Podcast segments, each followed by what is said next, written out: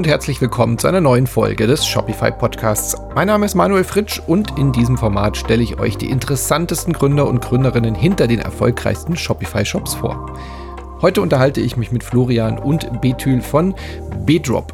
Die beiden haben ein Unternehmen gegründet, bei dem sie sich zum Ziel gesetzt haben, Propolis, Gelee Royal und Manuka Honig etwas cooler zu machen. Viele kennen das vielleicht noch aus Reformläden oder aus ihrer Kindheit. Mit Beatrop sind diese Produkte in einem stylischen neuen Gewand und aber in hochkonzentrierter Wirkung verfügbar. Was das alles bedeutet und wie diese Produkte funktionieren, die aus natürlichen Bienenprodukten hergestellt werden, das alles erfahrt ihr heute in unserem Interview, in unserem Gespräch mit den beiden charmanten Gründern und Gründerinnen von Beatrop. Viel Spaß! Steigen wir doch direkt damit ein, dass ihr euch am besten selber kurz vorstellt, wer ihr seid und was ihr macht. Dann beginne ich mal. Ich bin Florian, 30 Jahre alt, komme aus Rheinland-Pfalz, Landau. Da sind wir auch mit unserer Firma ansässig. Komme aus dem E-Commerce seit sieben, acht Jahren, hatte ähm, eine eigene E-Commerce-Agentur für Performance-Marketing, sprich Google und ähm, Amazon Ads und war relativ früh auch mit dabei. Also sprich, ähm, ich kenne auch die Zeiten, wo man Google für ein paar Cent ein paar Klicks generieren konnte. und ähm, ja, habe vor einem Jahr zusammen mit meiner Frau Beatrop gegründet. Ich bin dann wohl die Frau, ich bin die Bi von Beatrop, sagen wir immer gerne.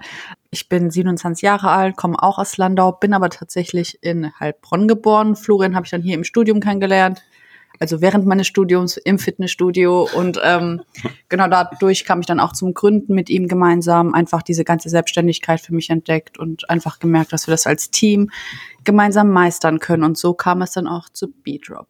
Mhm. Das heißt, dein Name ist äh, Teil des Programms bei BE Drop, aber natürlich wahrscheinlich auch die Assoziation zum englischen B, oder? Das ist ja nicht so weit hergeholt. Sehr interessant tatsächlich. Also mein eigentlicher Name ist ja die ist Betül.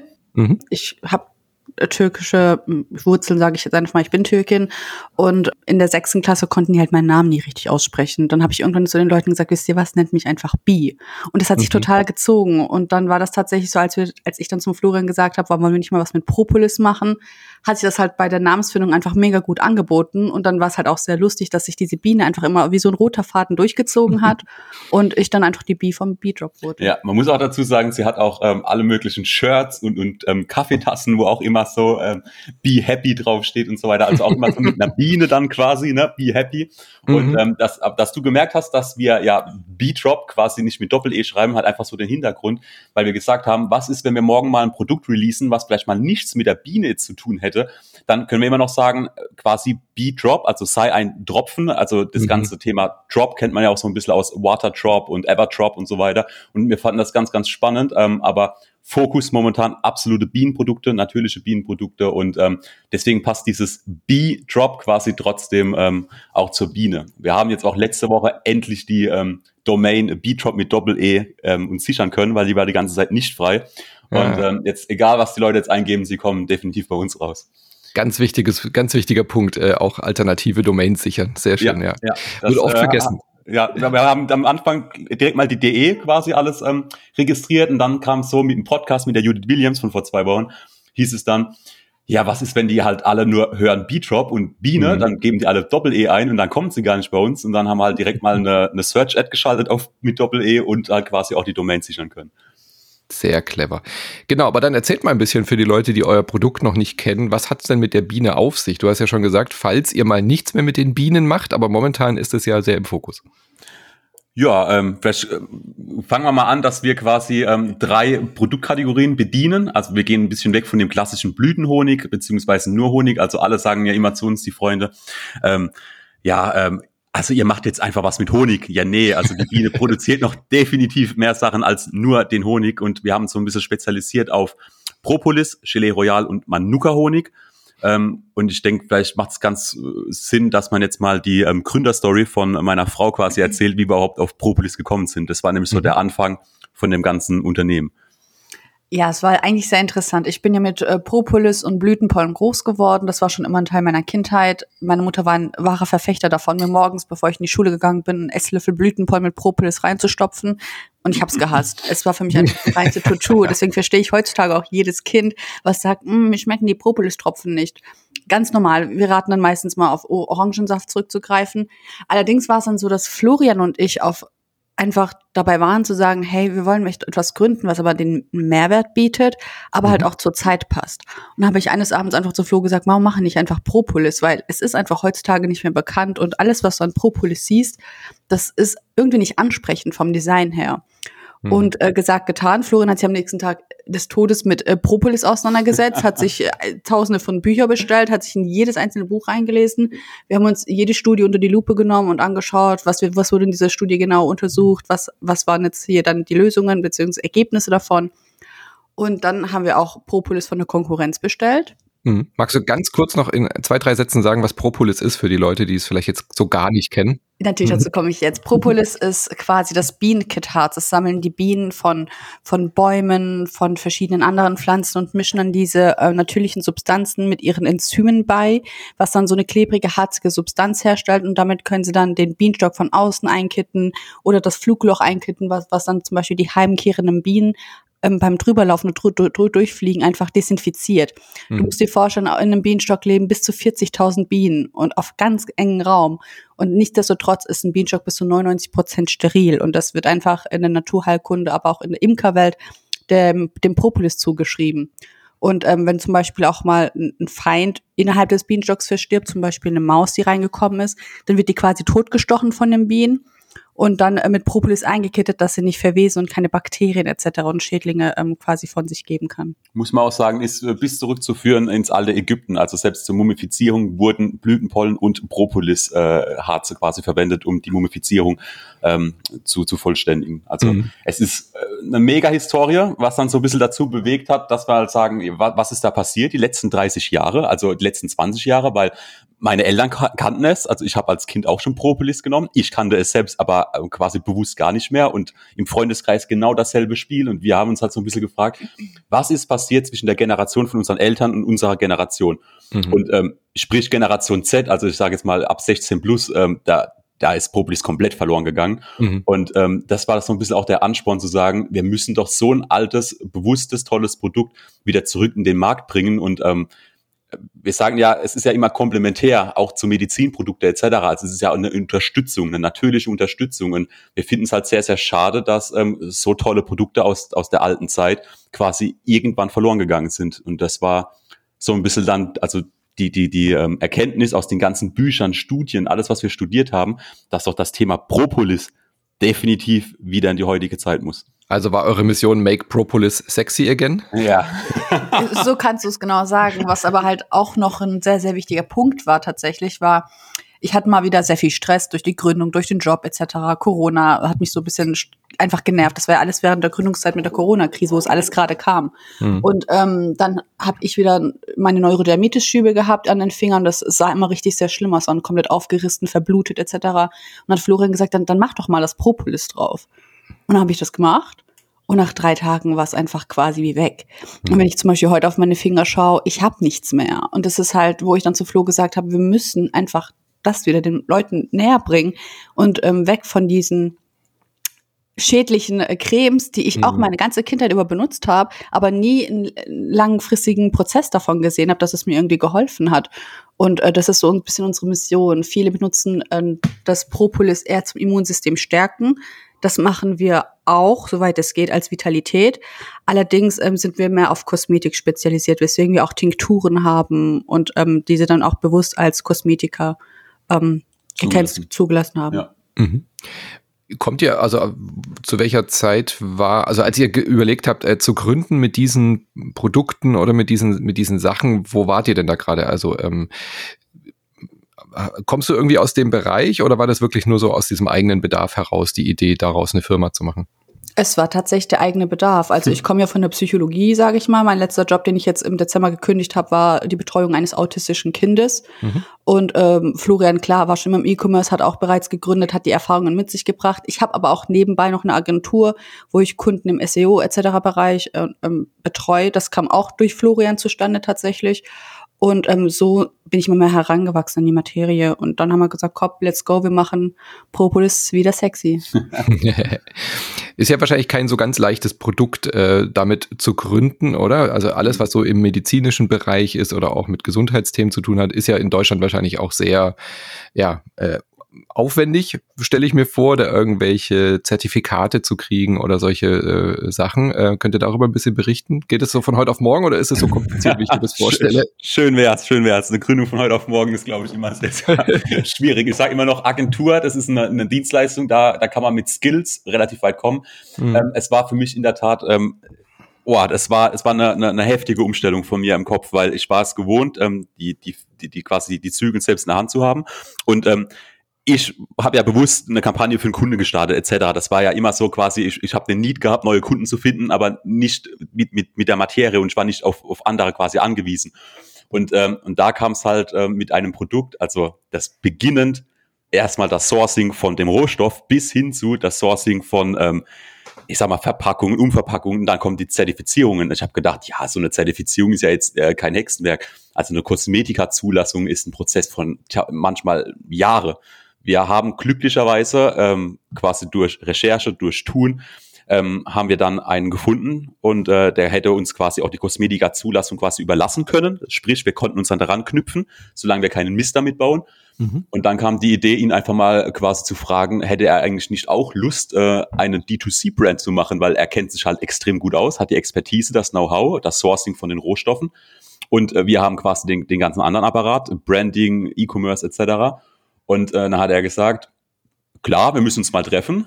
Jetzt muss man mal sagen, wir müssen uns treffen. Es war zwei Tage vor Lockdown, harter Lockdown, alle Restaurants machen zu. Und ähm, er kommt äh, ungefähr zehn Stunden Autofahrt von hier entfernt. Also mhm. das ist Nähe Rostock. Wir sind genau im Süden, er im Norden, Nordosten. Und dann sind wir äh, Sonntagmorgens mit dem Zug äh, da hochgefahren und haben äh, im Restaurant als letzter Gast, danach haben die zugemacht, für bestimmt zwei Monate haben wir noch gegessen. Und am nächsten Tag hat er äh, uns dann im Büro gesagt, hey, super sympathisch, das funktioniert, äh, let's go UG anmelden. Und dann haben mhm. wir drei Wochen später eine UG ge gegründet. Und ähm, ja, das war, das war eine spannende Zeit, eine harte Zeit, muss man wirklich sagen, aber auch eine absolut lernreiche Zeit. Also das hat mega Spaß gemacht, muss man wirklich sagen. Mhm. Und euer Partner hat dann die Expertise von der, von der Produktschiene her mitgebracht. Genau. Also er hat uns äh, vieles beigebracht. Klar, man muss auch viel selbst rein, reinwachsen. Also alles, was halt so Zertifizierung, Analysezertifikate, auf was man, muss man achten. Es gibt Propolis. Ähm, man muss bedenken, Propolis sind 10.000 verschiedene Wirkstoffe enthalten. Und mhm. ähm, es ist auch das Problem, wo bekommt man Propolis her?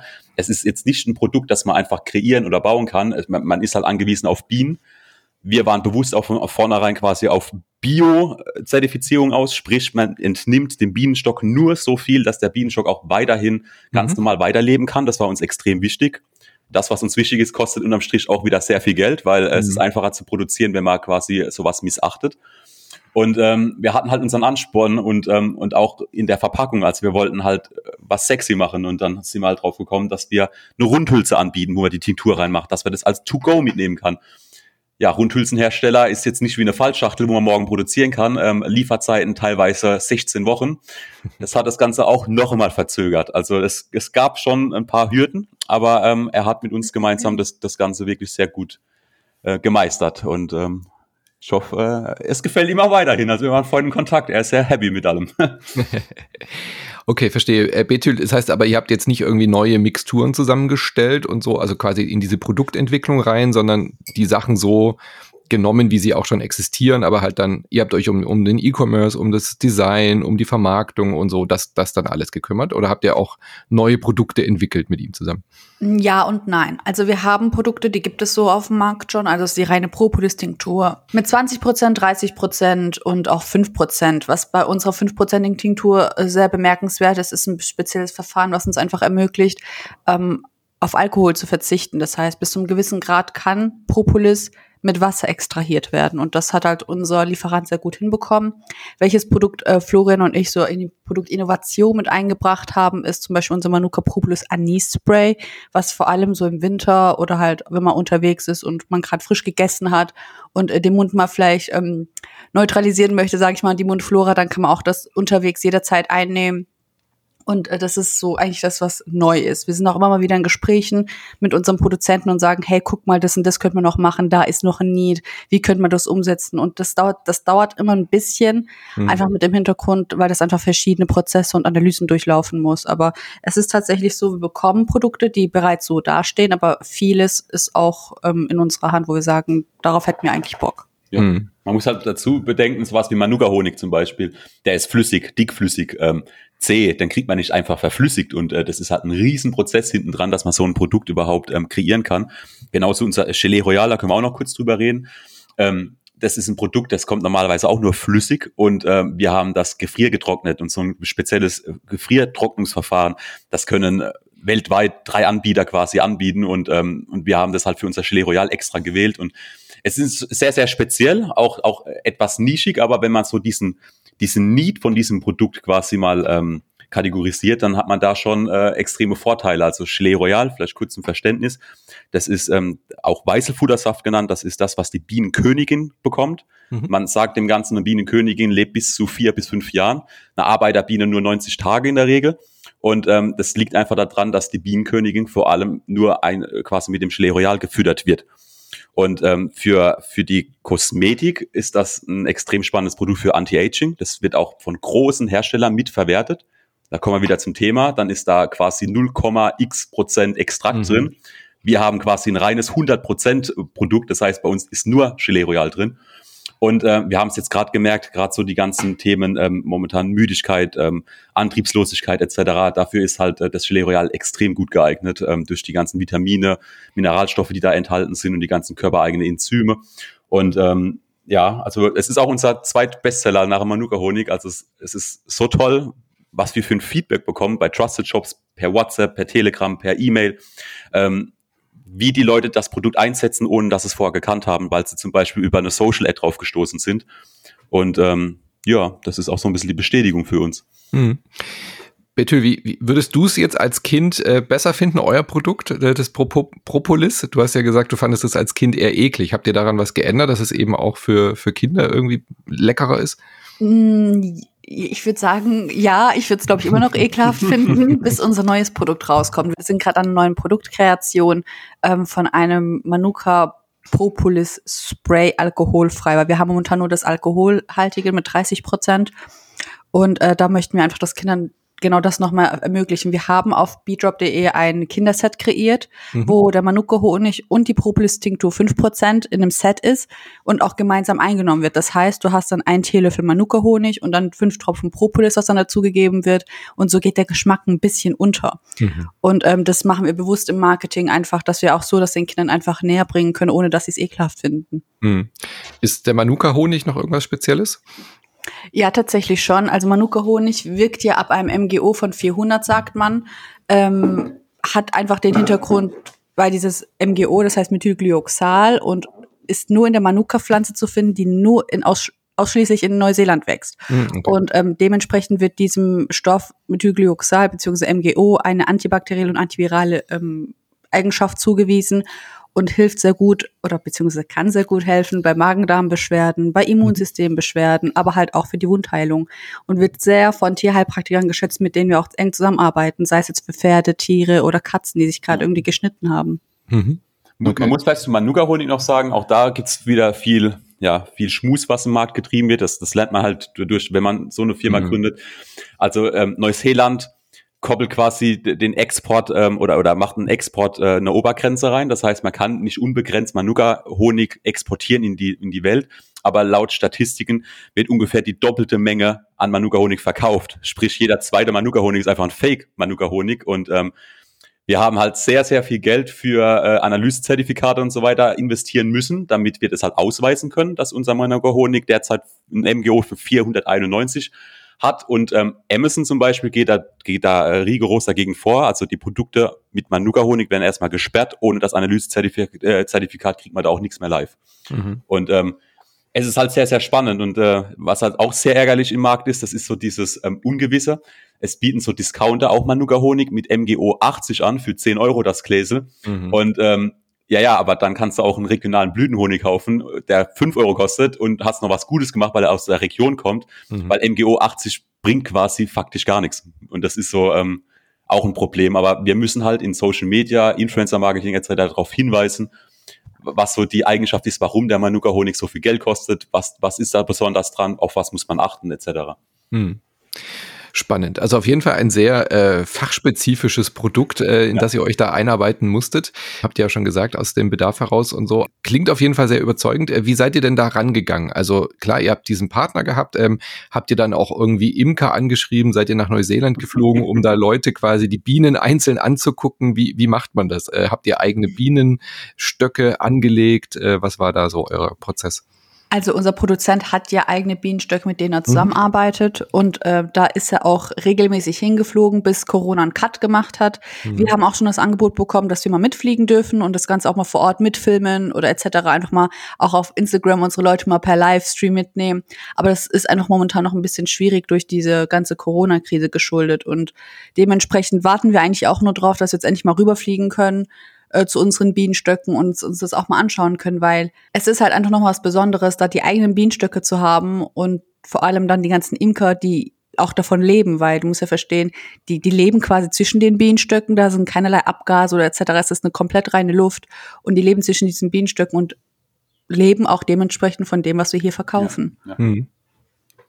Nicht schlecht. Mega spannend, also auch das mit den eigenen Bienen. Wir haben natürlich am Anfang, um überhaupt das Sourcing nochmal zu beginnen, haben wir auch alles möglich gemacht. Wir haben regionale Imker hier angeschrieben. Ähm, viele haben uns erstmal so ein bisschen belächelt, haben gesagt, das ist äh, kein Thema, da, da gibt es keinen Markt dafür und so weiter. Mhm.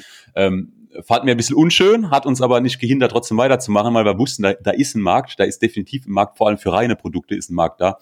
Und ähm, wir waren also jetzt mit der Finanzierungsrunde, kommen wir bestimmt auch noch zu sprechen, mhm. äh, haben uns plötzlich äh, diverse äh, Imkereien aus der Region wieder angeschrieben, ob wir nicht doch, doch, doch mal zusammen reden wollen. Und ähm, wir haben jetzt so die Idee, so in, ich sag mal, in zwei, drei Jahren Long-Term, eventuell hier in der Region auch so einen kleinen Pop-Up-Store, ähnlich wie das ähm, Wei mit, mit, mit äh, Finanzel gemacht hat, mit dem mhm. CBD-Store, dass wir so einen Pop-Up-Store aufmachen, so einen Concept-Store, wo wir dann auch regionales Propolis und regionale ähm, Honige quasi statt online nur dort vor Ort verkaufen würden. Das fällt mir halt auch mega spannend. Genau, aber dann lass uns doch da nochmal zurückgehen an den Punkt äh, der Gründung. Habt ihr irgendwie Markt-Research gemacht, weil du ja so überzeugt davon bist, dass es dafür einen Markt gibt?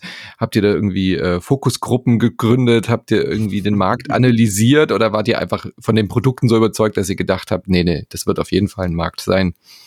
Ähm, also wir haben keine Researches betrieben, tatsächlich nicht. Wir haben uns die Zahlen angeschaut von den Leuten, die den Need haben. Ja. Ähm, Neurodermitis, Akne, mhm. ähm, Magen-Darm, Immunsystem ist eh für jeden irgendwie ein Begriff, was halt wichtig ist. Und äh, auf diese Sachen sind wir halt einfach gegangen wo ist denn da der Bedarf da? Wie groß ist der Bedarf? Und in Deutschland leidet mittlerweile jeder Dritte an Neurodermitis. Und dementsprechend wussten wir, hey, das Produkt hat so einen krassen Mehrwert.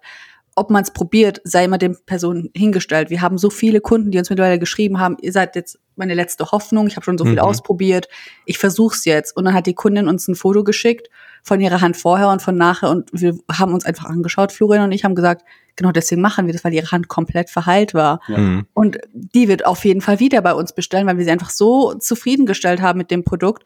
Und daher wissen wir auch, wir glauben an das Produkt und wir wissen definitiv, dass da mega der Bedarf da ist. Ja, gerade das Wiederkehrende ist wahrscheinlich auch ja. äh, das Reizvolle an so einer Unternehmensgründung, oder? Dass es ja, ja kein Produkt ist, was man einmal nimmt und dann ist wieder gut, sondern das ist ja dann auch was Dauerhaftes, was einem gut tut und was einem dann auch aus Überzeugung heraus äh, zu, zu Dauerkunden werden lässt. Absolut. Also ähm, unser Wiederkehrrate ist auch schon, wir bearbeiten uns gerade auf die 30 Prozent hin, was sehr mhm. erfreulich ist. Ähm, das ist dann quasi so, jede dritte Bestellung könnte halt ein Stammkunde werden oder kommt schon vom Stammkunden. Das ist natürlich mega erfreulich, vor allem wenn man halt ähm, an, an den Kunden also wenn man jetzt mal überlegt, was wir für eine äh, Acquisition Cost haben für Neukunden, dann ist es natürlich gerade von diesen Stammkunden leben wir dann letztendlich auch, weil dann macht das Geschäft ja auch Sinn. Also man mhm. muss ja auch äh, irgendwo von irgendwas muss man leben. Wir wollen ja auch neue Produkte kreieren, Büro etc. aufmachen. Also das, deswegen die Stammkunden sind für uns eigentlich das A und O. Und ähm, es ist halt so der Unterschied zu, wir verkaufen jetzt Beispiel Fashion und äh, man verkauft halt einmal ein Shirt, wie auch immer. Ne? Da muss es halt beim Erstkauf auch rentabel sein, die ganze Werbe Werbung quasi auf den ganzen Kanälen. So können wir natürlich ein bisschen spielen, was natürlich mhm. auch wichtig ist. Wie seid ihr denn an die Gründung selber rangegangen? Also klar, wie man jetzt einen Shop aufmacht oder ja. vielleicht äh, Produkte designt, da, das war ja schon so ein bisschen deine Welt. Du kommst ja aus dem E-Commerce. Das heißt, äh, was waren aber so die, die Schwierigkeiten, die euch vor neue Herausforderungen gestellt haben? Also wir haben erstmal klären müssen, äh, ganz wichtig, deswegen reden wir auch, äh, bei welchem äh, Shop-System werden wir das Ganze machen. Also so mhm. die ganzen To-Dos. Ich kannte Shopify vorher schon, aber hatte noch nie irgendwie ein eigenes Projekt auf Shopify und kannte eigentlich nur so die Konkurrenz oder den Wettbewerb wie zum Beispiel Shopware und Magento. Ähm, und hatte ja auch keine Erfahrung. Dann da haben wir natürlich erstmal eine Kostenaufstellung gemacht, wie viel brauchen wir für eine Agentur. Ich habe das halt aus der historischen Werte von Shopware mir dann quasi rausgezogen. Mhm. Und äh, witzig ist, dass äh, meine Frau quasi noch nie was mit einem Shop-Design zu tun hat oder sonst irgendwas, aber unseren Shop, wie er heute dasteht, äh, circa 80 Prozent sie selbst gemacht hat. Wir, wir mhm. haben noch Nuancen irgendwo programmieren lassen, wenn wir was gebraucht haben, für, für SEO oder andere Ideen, die wir halt haben. Ähm, aber die Shopify Community und auch das, das ähm, quasi dieses, dieses Bildsystem, das ist so, also das ist so positiv. Und ähm, ja, also das war so ein großer Need und dann war halt auch so der Need von Produktfotos bis hin zu, ähm, wer macht denn sowas? Wie, wie kommt das im Shop an? Wir hatten ganz ja, wir hatten Shopfotos, die waren, äh, Produktfotos, die waren jetzt nicht so astrein. Ich fand sie okay. Die waren eine Katastrophe. ja, vielleicht für den Anfang. Aber später muss man wirklich sagen, wir haben da jetzt die letzten Monate auch rein investiert und die Conversion Rate haben wir unter anderem, muss man natürlich dazu sagen, aber über ein Prozent erhöht nur durch neue Shopfotos. Das war, das war für uns schon ein, äh, quasi ein changing moment, weil ähm, die, die Conversion Rate von 1, auf knapp drei zu bringen, mhm. unter anderem mit, mit neuen Fotos, das war halt schon gigantisch, was, was für eine Macht quasi Fotos haben. Und ähm, es waren halt auch die ganzen Baustellen. Also vorher habe ich gedacht, wir machen ein paar Ads und ähm, wir machen ein bisschen SEO und dann wird das schon funktionieren, weil wir haben ja einen Produzent und so weiter, der kann ja alles, was Produkte ist, machen.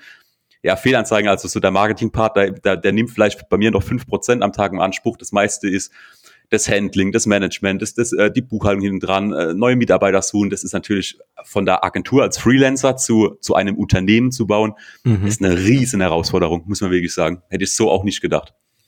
Aber du warst in der glücklichen Situation, das dann quasi so langsam übergehen zu lassen, oder? Also ja, ja, auf jeden Fall. Ich habe ja auch viele hier zu Gast, die dann eine Festanstellung haben, die dann ja. halt irgendwann den harten Cut machen müssen. Ja. Während bei dir, so interpretiere ich das zumindest jetzt so, dann, äh, was weiß ich, andere Projekte langsamer auslaufen lassen und dann immer mehr auf äh, Speedrun genau. zu konzentrieren. Also man, man, hört auf mit dem Fokus eine ja. neue Kundenakquise und ja. ähm, man hat noch ein paar Bestandskunden. Das läuft ja dann auch ziemlich ähm, gut weiter. Ich arbeite auch mit sehr erfolgreich mit super tollen Agenturen zusammen, wo man auch mal einen Kunde hin und her schiebt, wo man dann gesagt hat, hey, ich besorge dir einen Kunde, willst du vielleicht dann dafür ähm, auch auch das SEO quasi bei uns äh, bei Beatrop übernehmen und wir verrechnen quasi so eine Provisionsmodell und so. Das ist natürlich, also ich muss wirklich sagen, die Agentur, die die hat uns gerade im ersten Jahr extrem weitergeholfen. A hat sie das Projekt irgendwo mitfinanziert und B war das natürlich auch das Thema, man hat ja, also das Netzwerk durch eine Agentur ist ja gigantisch. Also wenn man da ein bisschen offen ist, man ist ja mit so vielen Leuten in Kontakt. Auch wir sind jetzt sehr regional mit Mannheim. Das heißt, man hat die, die, den Johannes von Snox, wo man immer wieder im mhm. Austausch ist. Man hat da extrem viele coole Gründer im Austausch.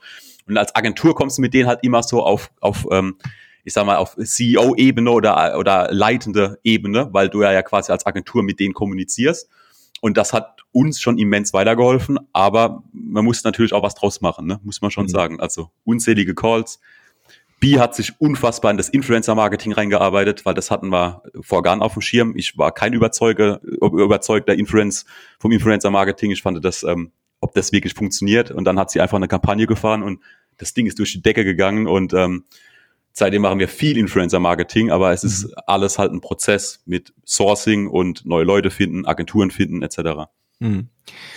Bitte, wie war das bei dir? Du warst ja, hast vorhin gesagt, du hast im Dezember erst letzten Jahres dann eigentlich den, deinen Hauptjob gekündigt. War für dich zu dem Zeitpunkt noch so eher erstmal gucken, wie sich das entwickelt oder was, woran lag das? Oder dass du nicht gleich all in gegangen bist in diese, in diese, in dieses Unternehmen? Gute Frage. Wir wussten ja, dass irgendwann die Job eine massive Zeit annehmen wird, wo ich das so nicht mehr handeln kann. Es war eine Zeit lang so, dass wir einen Teil unseres ähm, Sortiments, Produktsortiments noch von daheim aus verschickt haben. Das war dann meine Wohnung. ähm, eine Kellerwohnung tatsächlich. Ja. Mittlerweile haben ja Florin und ich geheiratet und wohnen zusammen. Ähm, davor habe ich bei mir in der Kellerwohnung die ganzen äh, Sachen verschickt gehabt und bin dann nach meinem täglichen Job ähm, wo ich dann von sieben bis um 13.30 Uhr gearbeitet habe, heimgefahren, ähm, habe dann schnell Produkte verpackt, dass sie vor 15 Uhr noch bei DHL waren und dann rausgegangen sind.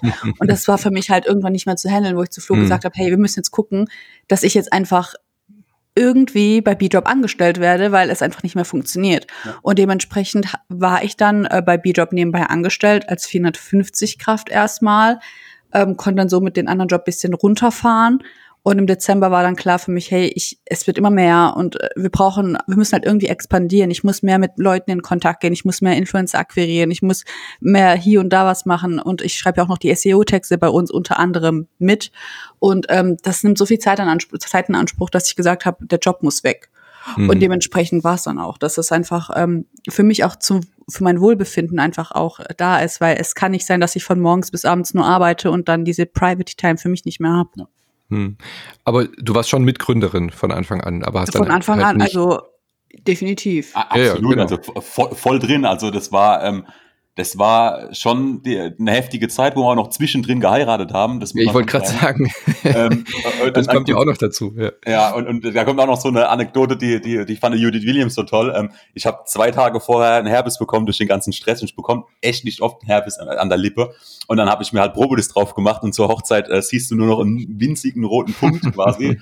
und ähm, es war schon, es war schon eine heftige Zeit. Also ja, rückblickend frage ich mhm. mich, wie haben wir das gemeistert, trotz Jobs, trotzdem allem. Aber ähm, ja, das war halt dann, die Wochenende waren halt sehr intensiv und ähm, mhm. Urlaub war halt auch nicht mehr so. Das hat natürlich mit der Corona-Pandemie ein bisschen uns in die Karten gespielt. Ne? Aber immer wenn wir weggefahren sind, irgendwo hin, der Laptop, der, also ich habe ich hab immer so, ich bin Verfechter von ähm, quasi Ziele aufschreiben. Und seit fünf Jahren schreibe ich mir immer wieder auf mein Board, dass ich, wenn ich in Urlaub fahre, mein Laptop zu Hause lasse und nur noch ein Tablet mitnehme. Das, das Thema ist jetzt sowas von der Geschichte, ja. das braucht man nicht mehr aufschreiben, das ist vorbei. Sehr schön. Ähm, bitte, ich wollte das nur gerade noch mal rausstellen, dass du ja Mitgründerin bist, weil das gerade so klang, dass du dich quasi dann 450 Euro jobmäßig da, da eingestellt hast. Nö, ähm, ich würde sogar sagen, ich, äh, sorry Florian, wenn ich das jetzt sage, aber ich bin eigentlich so die Hauptgründerin von B-Drop. Yeah. Aber Florian ist eigentlich so mein Glied, das mich unterstützt hat. Also Idee kommt von mir, aber alles was drum und dran, und das sage ich immer wieder, wenn die Power von Flo nicht da gewesen wäre, hm. wäre ich mit dem Unternehmen wahrscheinlich halb so weit. Ja. Wenn überhaupt. Das wollte ich gerade nur noch mal rausstellen, dass es nicht äh, falsch rüberkommt. Ähm, das heißt, ihr wart aber vorher schon ein Paar, oder? Ihr habt euch jetzt ja, nicht durch den Job dann erst geheiratet. Nee, nee, nee. Also das ist äh, in der, in der türkischen Mentalität ist das ein bisschen komplizierter. Um, ähm, wir haben natürlich nicht zusammen gewohnt, haben trotzdem viel Zeit miteinander verbracht. Aber ähm, man, man zieht theoretisch erst zusammen, wenn man äh, heiratet. War mhm. auch für mich quasi Neuland. Ähm, aber haben wir auch gemeistert. Also war eine tolle Zeit und so weiter. Und ähm, ich meine, durch die Gründung ist, ist, ist sie eh meistens erst mitten in der Nacht irgendwie heimgegangen, weil wir so viel zu tun hatten. Aber ja, die Heirat kam dann, ähm, also die Hochzeit kam dann ähm, mittendrin. Also es war okay. schon heftig. Ja, hätte, ja. hätte ja sein können, Propolis ist auch noch ein äh, Aphrodisiakum und ihr habt euch darüber, nein, natürlich nicht. Schön wär's, da hätten wir noch ein größerer, noch ein gigantischer Markt. Aber nee, ähm, wir, wir müssen bei den Kernthemen bleiben. Sehr schön. Okay, also das heißt, ihr habt dann ähm, auch äh, gegründet, äh, habt dann irgendwann auch geheiratet. Jetzt habt ihr den Namen schon ein paar Mal gesagt, äh, Judith Williams. Das klingt jetzt ja auf, im ersten Moment so danach, ach, okay, dann wart ihr bestimmt bei Höhle der Löwen. Aber das ist ja bei euch ganz anders gelaufen. Tatsächlich ja. Also wir waren ja durch einen Kontakt von uns ähm, in Gespräch mit, äh, mit der Good Brands AG. Er hat uns das Intro zu Matthias Storch gemacht. Und äh, da war es dann so, dass wir immer mal wieder im Loop waren. Das ging quasi ein halbes Jahr lang. Ja. Und irgendwann hat dann der Mark Langner von Good Brands zu uns gesagt, ähm, ob wir denn nicht neben Bitterliebe, die ja auch Interesse drin haben, in B-Job zu investieren, ähm, die Judith gern mit drin hätten, weil er hätte ihr das äh, Pitch Deck quasi von uns vorgelegt und das Produkt vorgestellt und daraufhin hat die Judith dann wohl nur gesagt, Propolis nämlich schon seit ich ein Kind bin, das ist ja mega interessant, die würde ich gerne kennenlernen. Ja. Mhm. Und äh, so kam es dann, dass sie dann mit investiert hat. Also wir haben dann auch eine Videokonferenz etc. geführt und waren aber erst vor circa zwei bis drei Wochen erst vor Ort und haben sie dann persönlich kennengelernt. Ja. Man muss mhm. dazu wegen Höhle der Löwen, ähm, ich habe mich schon sechsmal bei Höhle der Löwen beworben, allein mit B-Job schon, glaube ich, dreimal. Und äh, immer quasi habe ich das so federführend übernommen und dann waren wir auf der Couch äh, gelegen, haben Höhle der Löwen geguckt und dann sagt äh, Bi zu mir, wir bewerben uns jetzt nochmal. Ich so, nee, nee, wir sind schon im Bewerbungsprozess. Es wird schon wieder eine Absage kommen wahrscheinlich. Und dann sagt sie, das ist mir jetzt egal, ich schreibe das. Und dann hat sie das halt aus, aus der Gründerin-Perspektive geschrieben, mhm. mit einem Video sogar. Und äh, ja, vier Wochen später wurden wir von äh, der Höhle angerufen. Und ähm, hieß dann, ja, ja, und wollen mehr über uns kennenlernen, haben wir da alles gemacht. Aber wir schätzen, jetzt Stand heute durch die Beteiligung von Judith, werden wir jetzt nicht noch eine Runde weiterkommen. Ich denke, das ist jetzt erledigt. Und ähm, es ist auch okay. Was halt schade ist, ist, dass wir diesen, diesen einmaligen quasi Bass am, am, an einem ja. ähm, Abend quasi nicht bekommen können. Das ist natürlich schade. Aber ähm, die PR durch ähm, Judith gemeinsam mit Bitterliebe mhm. und man muss dazu sagen, ähm, die Marsha Schmidt von, die ist Head of Marketing bei der SAP, also mit in der Geschäftsleitung, die ist auch mit rein investiert, weil sie uns so sympathisch fand und das Produkt so toll fand. Und die sind halt PR extrem stark und wir werden nichtsdestotrotz unseren Bass nicht auf einen Tag bekommen, sondern immer wieder häppchenweise. Aber ähm, ja, langfristig, langfristig wird es sich trotzdem lohnen. Ja, Naja, es hat ja immer verschiedene Aspekte bei Höhle der Löwen aufzutauchen. Ja. Also, äh, wie du schon gesagt hast, natürlich erstmal diese, diese Massenwirksamkeit durch eine Fernsehsendung, aber ihr habt ja trotzdem den Benefit, dass ihr eine bekannte Investorin habt, die ja. auch sehr, sehr stark ist, äh, was den Vertrieb und so angeht. Also von daher habt, könnt Absolut. ihr euch, glaube ich, nicht ja. beschweren, ja. Auf jeden Fall. Für uns war ja eh klar, wenn wir zur Höhle kommen und wir bekommen ein Angebot von der Judith, dann nehmen wir die Judith. Und mhm, dementsprechend mhm, war das für uns einfach eine Abkürzung ohne jetzt diesen medialen Push. Aber das ist auch okay, weil wir haben im Endeffekt die Investorin, die wir mit an Bord haben wollten ja. und sind eigentlich super zufrieden. Sie ist eine super Persönlichkeit und diese positive Art, die sie im Fernsehen hat, die hat sie auch einfach uns mhm. gegenüber gehabt und man merkt total, die ist 100% hinter dem Produkt einer Company und das ist uns sehr wichtig und auch eine Person oder eine Investorin, die mit dem Produkt was anfangen kann. Also ja, die ist ja jetzt ist nicht nur aus finanziellen Gründen drin, sondern man nimmt ihr ja wirklich auch ab, dass sie da äh, von der Produktidee überzeugt ist und in diesem Feld auch eine Expertise hat. Ja. Definitiv. Also ähm, Judith Williams ist da, was Kosmetika und, und, und so mhm. Beauty Health Startups ja angeht, extrem die die Parfum, er hat die, die geeignete ähm, Investorin hat man ja auch mit dem ähm, Bitterliebe Exit beziehungsweise mit mhm. der Beteiligung von Bitterliebe gesehen und deswegen fanden wir das Match ja so spannend, weil Bitterliebe geht's ja oder ist es ja ähnlich angegangen, etwas Altes, was es schon immer gab oder schon seit Jahrzehnten gab, quasi in das heutige wieder zurückgeholt und ähm, Bitterstoffe, Bitterkräuter etc. Das gibt's schon so lange und die haben das halt wieder salonfähig äh, bekommen und haben einen ganz neuen Markt kreiert und das fanden wir halt ja eigentlich das perfekte Match. Mhm. Naja, und ihr seid jetzt zwar nicht im Fernsehen gewesen bei Höhle der Löwen, aber hey, fast genauso im Shopify-Podcast. Also. Ja, ja, absolut. Also kann man, kann man ja wohl nichts sagen, oder? also es, es war schon interessant. Wir haben jeden, jede Woche tatsächlich unsere, ähm, unsere prozentuale Anzahl von ähm, welche Priorität, wie liegen wir mit den meistbesuchtesten Shops und welcher Kunde ist bei uns potenzieller Käufer, das haben wir jede Woche genauestens analysiert. Und Florian hat daraufhin einfach immer eine Mail geschrieben, wie sieht's jetzt aus, wie sieht's jetzt aus. Das ist halt schon interessant, wenn man zu oberen 1% gehört, denke ich doch mal. Ja, mhm. ja absolut.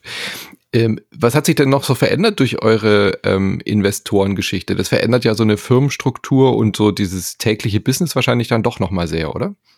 Sehr. Also ähm, die Investoren haben natürlich nicht nur den Ansporn, dass wir jetzt äh, mehr Umsatz machen, dass wir quasi die Firma äh, im größeren Wert ausstatten quasi, sondern ähm, die wollen natürlich, dass wir auch beweisen, dass wir jetzt ähm, immer mehr als Unternehmer agieren, sprich ein mhm. Unternehmen bauen, aufbauen. Das heißt, dass wir Mitarbeiter für uns bekommen, die uns das Unternehmen auf die nächste Stufe bringen. Also sei es jetzt jemanden, der zum Beispiel ein Netzwerk zu Apotheken hat, dann wir eventuell in Apotheken reinkommen können und so weiter. Mhm. Das ist ja quasi schon so das Thema. Natürlich hat man jetzt auch Reportings, also man ist nicht mehr alleine. Die Investoren erwarten natürlich auch etwas, aber die Investoren äh, quasi fordern nicht nur, sondern sie geben auch sehr, sehr viel, wenn, wenn man bereit ist, dass man das halt auch annimmt. Sprich, die teilen das Netzwerk, die machen Intros zu so vielen ähm, Persönlichkeiten, zu so vielen anderen Gründern und so weiter. Also der, der Austausch mit Gründern finden wir sowieso sehr, sehr spannend und ähm, geht bestimmt in der Woche so einen halben Tag nur drauf, dass wir mit anderen Gründern reden, um Learnings quasi äh, zu teilen, aber auch ähm, ja gewisse Fehler nicht doppelt zu machen. Und ähm, das ist natürlich mega spannend. Aber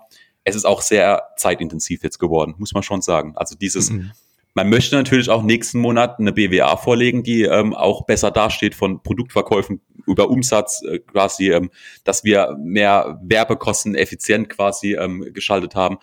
Es ist halt schon, ja, man muss eine Rechtfertigung ablegen, aber es sport natürlich auch jemanden an, quasi äh, noch weiter zu gehen und den nächsten Schritt quasi zu gehen. Ja. ja, und man hat ja auch ganz andere Mittel und Wege jetzt dann wieder. Ja, definitiv. Das, das, ja. Also Investoren sage ich immer, das ist, das klingt vielleicht nach außen hin immer cool, wenn man dann irgendwie so äh, quasi ähm, in die Gründerszene reinkommt oder wie auch immer. Ähm, wer soll sich keine Investoren suchen, wenn man Bootstrap super gut wächst und, und super zufrieden ist und so weiter, weil das, das bringt gar nichts, sondern man sollte sich Investoren holen, wenn man sagt, man möchte quasi auch eine kleine Abkürzung gehen und sagen, man will schneller wachsen, man will mhm. ähm, gucken, dass die Konkurrenz vielleicht auch nicht schneller wächst und so weiter und so weiter. Also das sind so Themen, Investoren das klingt nach außen hin immer total toll. Man kriegt dann auch Nachrichten von Freunden, hey, ähm, jetzt hast du es ja geschafft, jetzt bist du durch mit deinem Leben. Und ich denke mir so, ähm, dann geht's erst richtig los. Jetzt, jetzt geht's erst los. Das Geld, das wir bekommen haben, das ist äh, in, in, ja. keineswegs auf meinem oder auf meiner Frau's Konto oder wie auch immer. Das ist ja Schwachsinn, sondern das steckt alles im Unternehmen und das ist Geld ist dafür gedacht, um das Unternehmen wachsen zu lassen, dass man irgendwann eventuell an einen Punkt kommt, wo man sagt, hat man es jetzt geschafft, macht man Merch mit einem anderen großen Unternehmen oder, oder hat man es quasi einfach geschafft, ein großes Unternehmen aufzubauen? Siehe Waterdrop, das ist ja ein Wahnsinnsbeispiel, mhm. wie die es geschafft haben, dieses Momentum mitzunehmen. Und ähm, so sehen wir das halt. Also man hat jetzt Möglichkeiten, eine kleine Abkürzung zu gehen, aber man muss auch was draus machen, definitiv. Hm. Konzentriert ihr euch momentan voll auf E-Commerce, also alles direkt über den Shop? Äh, du hast schon angedeutet, sowas wie Apotheken, ähm, Reformhäuser, vielleicht auch so Ketten wie DM oder so sind ja potenziell wahrscheinlich auch interessant für euch.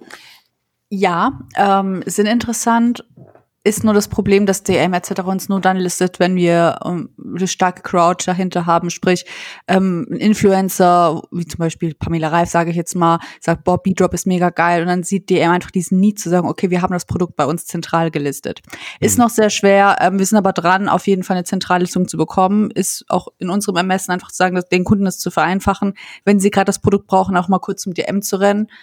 Ähm, aber sie können es natürlich auch jederzeit auf B-Drop bestellen. Nichtsdestotrotz mhm. ähm, gehen wir viel ins Influencer-Marketing. Ähm, und das ist eigentlich so 40 Prozent des Umsatzhebels, was wir eigentlich machen. Ja. Mhm. Aber ich muss auch sagen, wir haben schon die erste regionale Listung bekommen bei Edeka-Märkten. Also über ein Kontaktzimmer mhm. hier an, an äh, Edeka-Märkte gekommen. Das sind so, ähm, zu dieser Kette gehören sieben oder acht Stück. Bei vier sind wir jetzt schon gelistet mit ähm, so einem kleinen Aufsteller mit drei Produkten drin, um so die ersten quasi LEH-Erfahrungen zu, zu ähm, machen. Aber eigentlich ist schon der, der Weg ist eine Zentrallistung bei zum Beispiel DM, Rossmann oder in, in Biomärkte. Da findet man auch viele mhm. Produkte, die, die quasi passend sind. Wir haben ja äh, diverse Bioprodukte.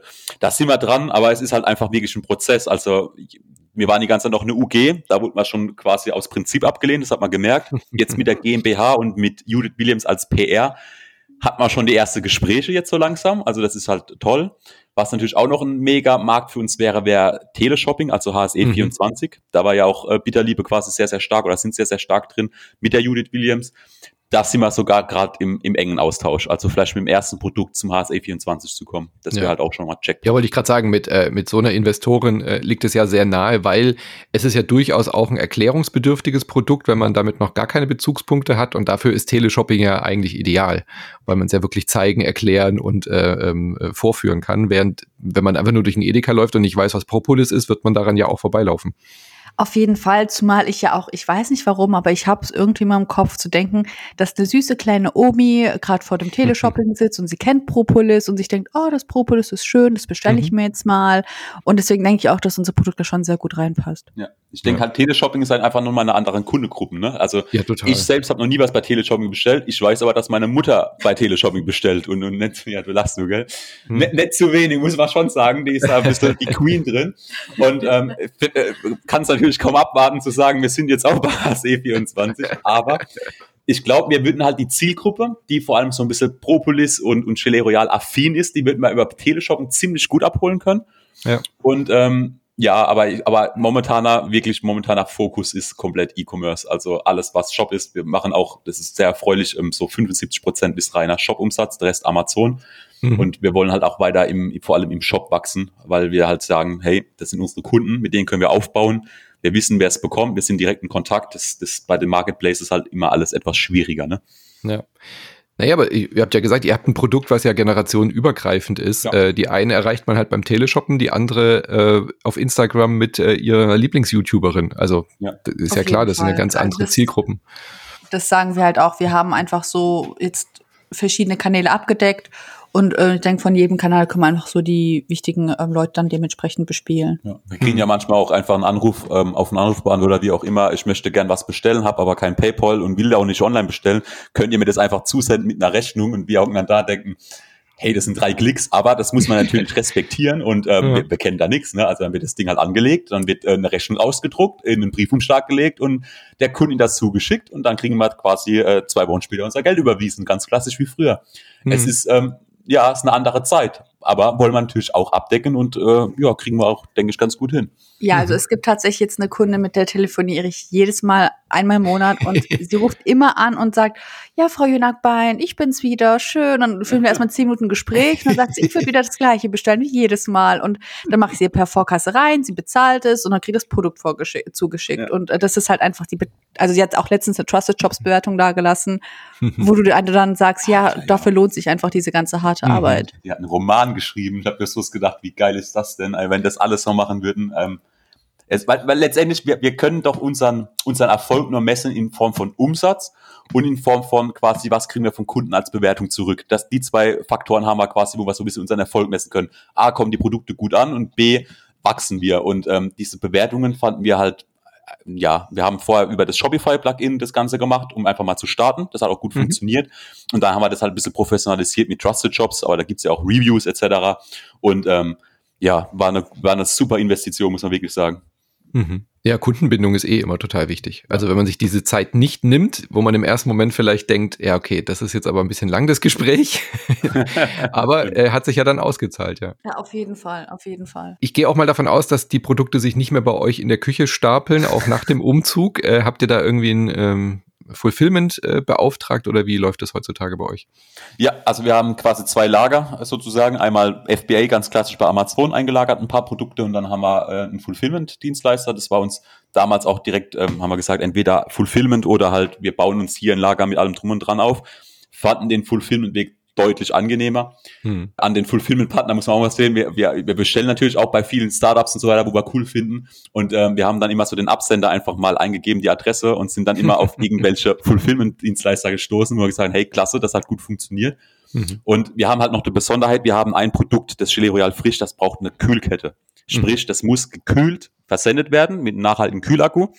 Und äh, das kann weder Amazon, also Amazon FBA bietet keine Kühlkette an. Das war natürlich auch wieder so ein Learning. Und auch es gibt nicht wirklich viele Fulfillment-Partner, die es anbieten. Und wir sind dann halt auf einen gestoßen und der macht es super gut. Und das war, äh, ja, ist auch jetzt nicht aus Berlin oder München, sondern äh, das ist dann quasi so eher so ein regionaler und der wächst quasi mit uns, aber das macht halt total Spaß. Mit, mit mhm. quasi, wo man so ein bisschen so die ja, wo man selber noch ein bisschen bestimmen kann, wie sich das Ganze dann anordnet, wie man das machen will, ob man einen Flyer beilegt, ob man äh, individuelle Kartons haben will und so. Und das ist natürlich schön, wenn man da einen kompetenten Partner an der Seite hat. Apropos Partner, ihr seid ja als äh, Paar gegründet, habt ihr jetzt auch geheiratet. Äh, ist es eher hilfreich eurer Meinung nach, so eng, also so eine enge Bindung zu haben und dann aber auch beruflich so eng zusammenarbeiten zu müssen, mehr oder weniger? ähm, oder hat das auch durchaus Schwierigkeiten hin und wieder mal? Ich denke, man muss damit umgehen können. Also ich, ich hm. kannte Florians Macken und seine, äh, se, Entschuldigung, äh, ist aber so, seine Macken, aber halt auch seine positiven Fähigkeiten ja schon vor der Gründung. Das heißt, mhm. ich weiß zum Beispiel, wann ich bei Florian einen Schritt zurück machen muss oder wann ich einfach mal voll draufgeben kann oder mhm generell. Aber es ist nichtsdestotrotz, würde ich es wieder tun, weil ich kenne ihn einfach am besten und kann mit ihm am besten im Team arbeiten. Also es ist jetzt meine Sichtweise. Und bei ihm ist halt einfach ganz anders zu sagen, hey, Florian, jetzt mach jetzt noch mal, was du vielleicht bei einem anderen Kollegen etc. nicht machen könntest. Hm. Und ähm, dementsprechend würde ich halt schon sagen, es ist schon sehr positiv.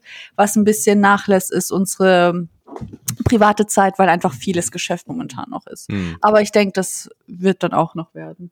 Aber das wäre so oder so, auch wenn ihr, also beim Gründen generell wahrscheinlich einfach, oder? Das hat jetzt nichts Definitiv. speziell damit zu tun, dass ihr zu zweit seid, auch außerhalb der, der Firma.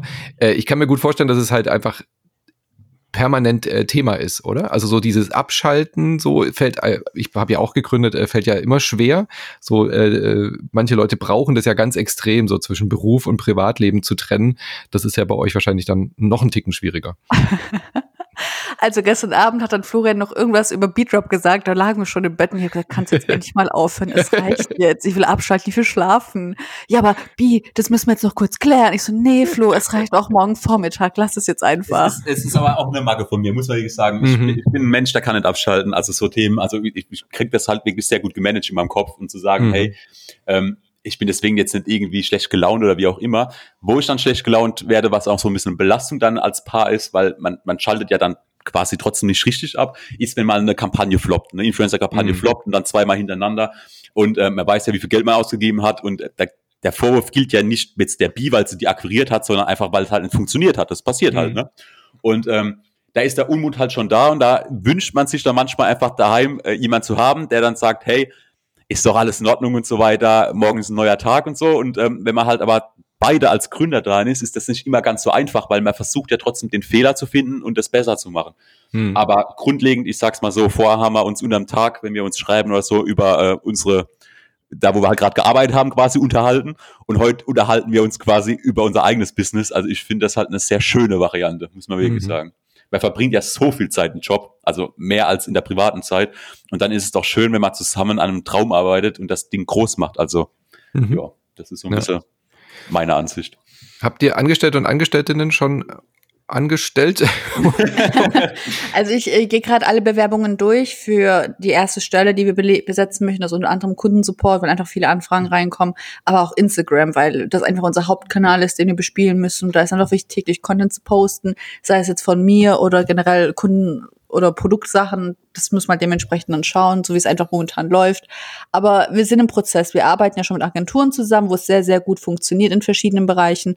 Aber wir möchten tatsächlich so einfach Leute mit an die Hand nehmen und mit aufs Speeddrop-Schiff nehmen, was man dann zusammen dann quasi. Mit in den Bienenstock, würde ich ja, sagen. Oder mhm. mit in den Bienenstock. nee, aber muss man sagen, also ähm, wir arbeiten alle per Remote. Das ist auch unsere Philosophie. Ich bin ein absoluter Freund davon, also Bi auch. Ich finde den Lars Müller das sehr, sehr inspirierend von Solid Mind, von Hempamed. Der hat ja seine Firma komplett auf Remote aufgebaut und das ist, ich finde das ein Wahnsinn, was da was da möglich ist. Und die Pandemie hat das ja nochmal bestärkt. Und ähm, mhm. wir haben in unseren Agenturen alle mit, mit Tools wie Slack und, und Asana haben wir die ganze Zeit noch gearbeitet. Das hat super funktioniert.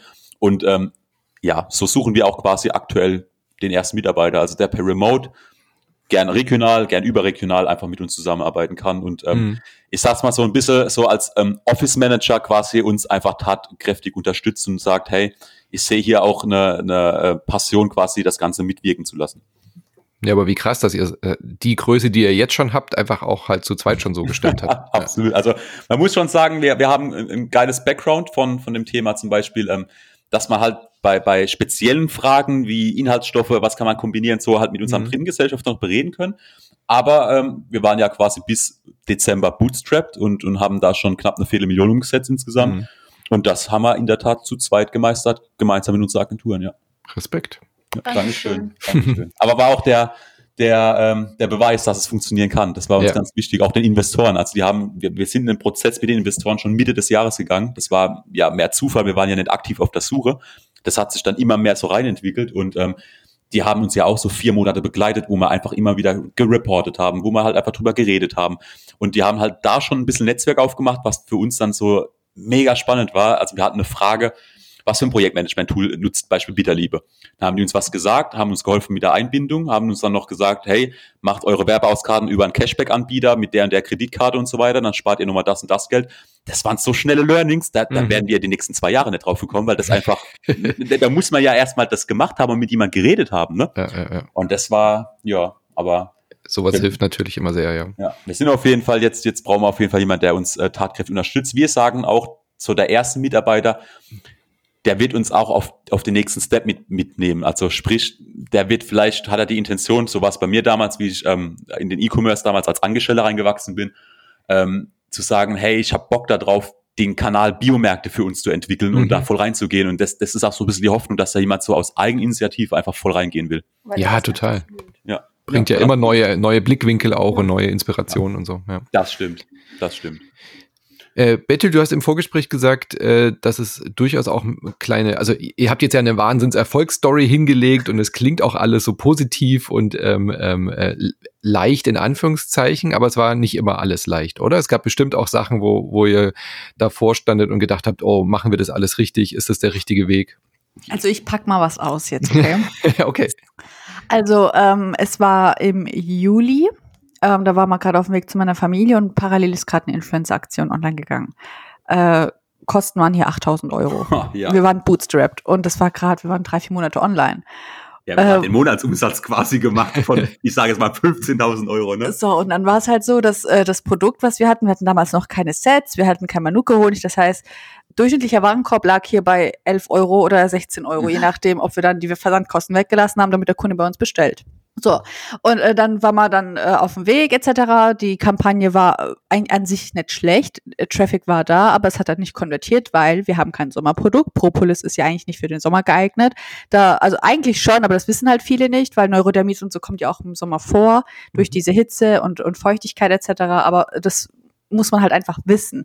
Und die Influencerin, die wir in der Hand hatten, die hat halt ein komplett falsches Storytelling aufgebaut und äh, dementsprechend war dann die ganzen Umsätze, die wir gemacht haben, nicht äh, ROAS drei oder zwei, sondern wir hatten dann ein ROAS von 0,25. Mhm. Und da waren wir ungefähr bei 2000 Euro. Und das war dann halt für uns ein richtig hartes Learning, wo wir dann sagen mussten, machen wir jetzt weiter? Glauben wir an das Influencer-Marketing oder lassen wir es? Und dann haben wir halt gesagt, nee, Mann, wir geben nicht auf, wir kämpfen weiter, wir kriegen das hin, weil wir wissen ja, dass es funktioniert. Mhm.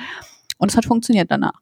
Ich mhm. meine, es kommt immer mal wieder auf Storytelling an. Wenn, wenn der Influencer oder Talent, so wie sie sich gerne nennen, äh, da keine Lust drauf hat oder das Ganze zu promoten, ist es okay. Aber wenn du dann irgendwie was ganz anderes auf die Bühne bringst, mhm. was null im Briefing stand, dann schlägt die Kampagne auch nicht ein, weil wir mhm. wissen, was was der Kunde braucht und was du einfach rüberbringen musst. Und dementsprechend ist es halt einfach immer noch ein Learning-Prozess. Und das aufzufangen ist ja schwierig. Also ich meine, wenn es dann online ist, dann ist es halt online. Ja. ja. Bei dir kann man ja nicht sagen, jetzt machst du es nochmal oder so. Auch, auf jeden Fall. Zumal es auch bei den Influencern einfach so ist, die haben ihren eigenen Kopf und ja. den wollen sie durchsetzen. Und du bist halt einfach in der Position aktuell, gerade wenn du als Startup noch wächst, ähm, bitte, bitte mach es doch. Oh, bitte, bitte. Und bettelst mhm. halt die ganze Zeit rum. Und das ist halt einfach, ja, doof. Naja, und es ist ja auch das Reizvolle, warum Influencer-Marketing auch funktioniert, aus meiner Erfahrung nach, weil das ja auch immer diese Authentizität, auch wenn das bezahlte Inhalte sind, hat, hat die Zielgruppe, die das guckt, ja trotzdem immer das Gefühl, es ist doch authentisch, was die da sagen. Ja, und dann kann das halt auch mal nach hinten losgehen. Ne? Ja, es ist, es ist ja nichts anderes wie jetzt mal angenommen eine TV-Werbung mit mhm. äh, Heidi Klum und die hat halt quasi ein Produkt beworben, also quasi die, die war halt die Schauspielerin da drin dann ist das ja auch nichts anderes. Und trotzdem funktioniert es, Leute gehen in den Laden und kaufen es. Ne? Und deswegen ja, ja. würde ich ja immer wieder sagen, es ist ja klar, jeder weiß, die Werbung ist bezahlt und bei, auch bei Influencer Game seit zwei Jahren rafft es, denke ich, fast jeder, dass es bezahlte Kooperationen sind. Aber es geht darum, A, etwas zu erklären, ein neues Produkt vorzustellen und wenn die Leute dann, also es gibt halt Paradebeispiele wie Pamela Reif, die ist halt extrem stark, was das angeht. Also das, was die halt promotet, da steht sie halt da steht dahin, sie steht dahinter, deswegen macht sie auch nicht mhm. wirklich viele Promotions und dann funktioniert es halt auch extrem skaliert. Mhm. Ähm, und ja, das ist halt so ein bisschen die, die Nadel im Heuhaufen suchen. Also gute Influencer muss man, muss man akquirieren, muss man dann auch in der Stange halten. Also die muss man auch immer wieder quasi akquirieren und immer wieder sagen, hey, wollen wir mal wieder? Und wir haben halt auch den, den großen, äh, also die große Vision wenn wir, wir haben so ein paar, wo mittlerweile ganz gut performen, wenn wir da halt hingehen und äh, vielleicht mal auch ein gemeinsames Produkt entwickeln, wo dann mhm. ihr Name draufsteht, das ist halt auch nochmal so ein Next Step, ne? Das ist mhm. dann so, jetzt geht's, ja, jetzt geht's nochmal eine Stufe weiter vom Influencer-Game. Absolut, ja. Aber, ja, und ja. da gibt's ja Beispiele. Also gibt ja inzwischen auch Influencerinnen mit ihren eigenen Duschgels und ja, so. Ja, also, Oder, oder Everdrop, wo jetzt mit Pamela Reif quasi was gemacht hat, äh, hat ihr mhm. ein eigenes Sport-Waschmittel quasi rausgebracht mit ihrem Namen drauf. Also das sieht man ja schon, es funktioniert wenn die Kooperation gut verläuft von mhm. beiden Seiten. Bi, du hast ja auch äh, SEO-Erfahrung. Das ist wahrscheinlich auch ein ganz wichtiger Aspekt für euch, oder? Weil das ja auch Bedarf Produkt ist. Das heißt, wenn man danach sucht, wird man wahrscheinlich bei euch sehr schnell fündig. Äh, das ganze Thema Targeting ist ja schwieriger geworden in den letzten Jahren. Ähm, war das davor besser oder wart ihr gerade in dieser Phase, wo Apple das umgestellt hatte? Ja. Ja, was wolltest du jetzt sagen? Also ich wollte einfach nur sagen, dass das iOS-Update war genau, wir haben gegründet, haben mit Social Ads begonnen, genau in dem Monat, wo ähm, das iOS-Update rauskam und wir haben direkt die Breitseite bekommen. Und kriegen sie heute noch. Sehen wir halt total, ne? Hm. Zurück zum Thema SEO. Ähm, ja, also ich muss sagen, ich bin da halt durch Florian reingewachsen, das Thema. Er hat mich so ein bisschen an die Hand genommen. Ich habe verschiedene Guides durchgelesen, habe mal ein paar Seminare etc. dazu online besucht und das Ganze dann so mit aufgebaut habe ja auch in, in meiner Agentur, sage ich mal, zwei, drei Kunden in dem Bereich betreut. Allerdings war es dann einfach so zu wissen, okay, wir wissen, was bei Propolis der Need ist, sprich das Bedürfnis.